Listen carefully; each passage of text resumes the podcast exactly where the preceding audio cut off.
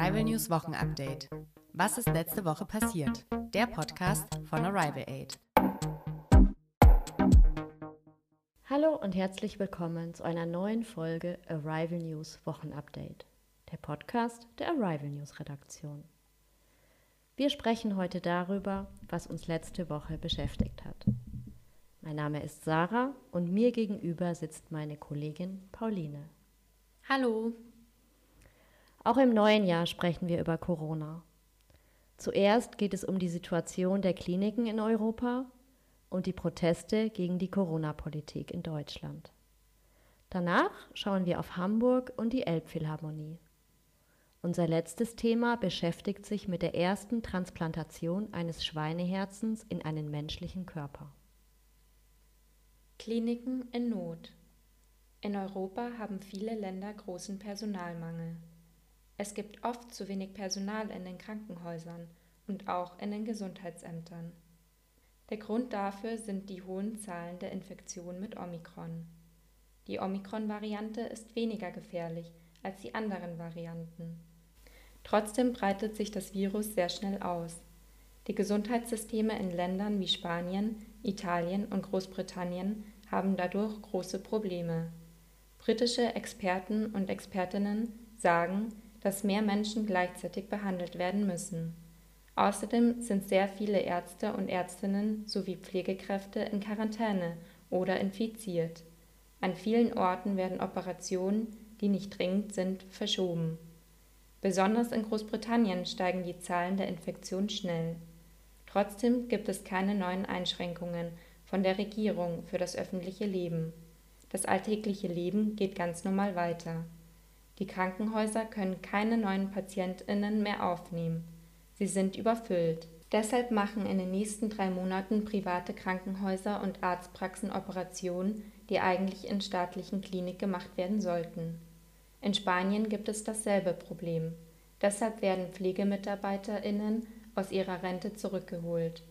Mitarbeiterinnen, die eigentlich aufgehört haben zu arbeiten, gehen wieder in ihre alte Arbeit zurück. Außerdem schaffen die Gesundheitsämter die Nachverfolgung der Kontakte nicht mehr. Personen werden weniger darüber informiert, ob sie infiziert sind. Auch die Niederländer suchen nach einer Lösung. Sie überlegen, Infizierte ohne Symptome weiter arbeiten zu lassen. An der Amsterdamer Universitätsklinik ist jeder oder jede vierte Mitarbeiterin positiv getestet. In Deutschland wird die Sorge immer größer, dass das Gesundheitssystem überlastet wird. Der Gesundheitspolitiker der Grünen Partei, Janusz Stamen, warnt, die aktuellen Maßnahmen sind zu schwach, um Omikron zu stoppen. Es wird zu wenig getan. Proteste gegen die Corona-Politik der Regierung. Viele Menschen finden die Corona-Regeln in Deutschland nicht in Ordnung. Sie gehen auf die Straße und protestieren gegen die Maßnahmen. Einige Menschen sind so unzufrieden mit der Situation, dass sie gewalttätig werden. Deshalb setzt die Polizei an manchen Orten Schlagstöcke oder Pfefferspray ein.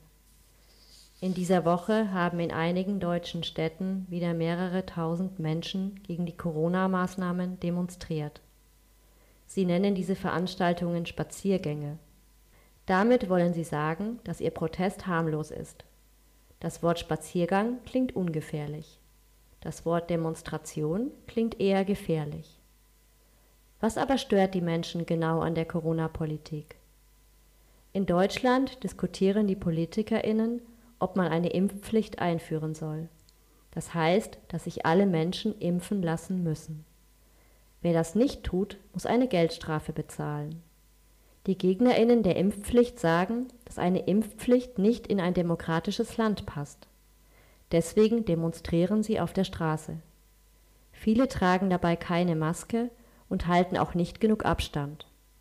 Sie finden es nicht gut, dass die Regierung das Leben der Bürgerinnen in Deutschland seit der Pandemie stark einschränkt. Aber es gibt auch Menschen, die auf die Straße gehen, weil sie die Regeln der Regierung gut finden. Sie protestieren gegen die Menschen, die gegen die Maßnahmen sind. Das nennt man eine Gegendemonstration. In der Stadt Mannheim haben ungefähr 600 Menschen eine Menschenkette gebildet, um friedlich gegen die Corona-Gegner zu protestieren. Das Jubiläum der Elbphilharmonie. Die Elbphilharmonie feiert Jubiläum. Seit fünf Jahren ist das Konzerthaus in Hamburg eröffnet. Der Bau hat doppelt so lang gedauert. Es gab große Zweifel, ob sich der Aufwand wirtschaftlich lohnt, also ob die Konzerte genügend Geld einbringen. Nun ist klar, die Elbphilharmonie ist ein großer Erfolg. Eigentlich sollte der Bau drei Jahre dauern, am Ende waren es zehn Jahre. Es gab also eine Verzögerung von sieben Jahren. Und auch die Kosten stiegen von 77 Millionen Euro auf fast 800 Millionen Euro. Die Zweifel an diesem Projekt waren also kein Wunder. Diese Zweifel liegen jetzt aber in der Vergangenheit, denn trotz Corona sind die Säle gefüllt und die Konzerte ausverkauft. Dieses Jahr fanden mehr als 2900 Konzerte statt. Das Interesse war groß so groß, dass Veranstaltungen zusätzlich geplant wurden. Insgesamt gab es in diesem Jahr 3,3 Millionen Besucherinnen. Es wären noch mehr, doch das Konzerthaus musste einige Monate aufgrund von Corona schließen. Die Elbphilharmonie begeistert nicht nur mit klassischer Musik, es wird auch Pop und Jazz gespielt. Auch die Architektur ist ein Grund für einen Besuch. Die Plaza ist eine Aussichtsplattform auf dem Gebäude. Sie ist 37 Meter hoch. Von dort hat man einen guten Ausblick auf die Stadt und den Hafen. Außerdem kostet der Besuch auf der Plattform nichts. Deshalb ist er sehr beliebt bei Touristinnen. Die Elbphilharmonie ist für viele HamburgerInnen nicht mehr wegzudenken. Sie ist ihnen sehr wichtig und ein Wahrzeichen Hamburgs. Und das schon seit fünf Jahren Eröffnung. Erste Transplantation eines Schweineherzens in einen menschlichen Körper.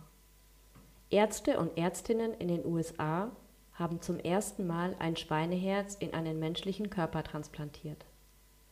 Der Mann, der das Herz bekommen hat, ist 57 Jahre alt. Er hat eine lebensgefährliche Herzkrankheit. Es ist schwer, ein Herz von einem Menschen für eine Transplantation zu bekommen. Oft dauert es sehr lange. Die Menschen, die ein Spenderherz brauchen, haben aber keine Zeit lange zu warten. Meistens sterben diese Menschen. So war es auch bei dem Mann, der das erste Schweineherz bekommen hat. Hätte er diese Operation nicht gemacht, wäre er wahrscheinlich bald gestorben. Auch wenn die Operation geklappt hat, weiß man noch nicht, ob der Körper des Patienten das Herz annimmt. Dafür muss man noch einige Zeit warten. Diese Operation ist eine medizinische Sensation. Aber es gibt auch Menschen, die sagen, dass diese Behandlung nicht ethisch ist. Für diese Operation hat man mehrere Gene des Schweins verändert. Damit soll der Mensch das Organ besser vertragen. Die neue Behandlung ist ein Fortschritt in der Medizin. Man kann für so eine Operation aber nicht jedes Tier nehmen. Die Tiere müssen extra gezüchtet werden. KritikerInnen dieser Methode befürchten, dass Tiere in der Zukunft zu Organfabriken werden könnten. Das heißt, die KritikerInnen machen sich Sorgen, dass man bald Tiere nur züchtet, um ihnen Organe zu entnehmen. Dass Tiere Lebewesen und keine Objekte sind, vergisst man vielleicht schnell.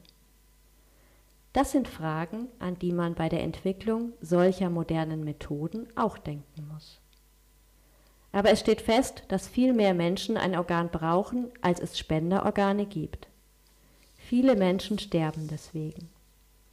In vielen Ländern gibt es die Möglichkeit, sich einen Organspendeausweis zu holen. Das könnte ein erster Schritt sein, mehr Organe für Patientinnen zu bekommen. Damit endet unser Nachrichtenpodcast in einfacher Sprache für heute. Wir wünschen euch ein schönes Wochenende und freuen uns, wenn ihr uns auch in zwei Wochen wieder zuhört. Tschüss. Tschüss. Arrival News Wochenupdate. Was ist letzte Woche passiert? Der Podcast von Arrival Aid.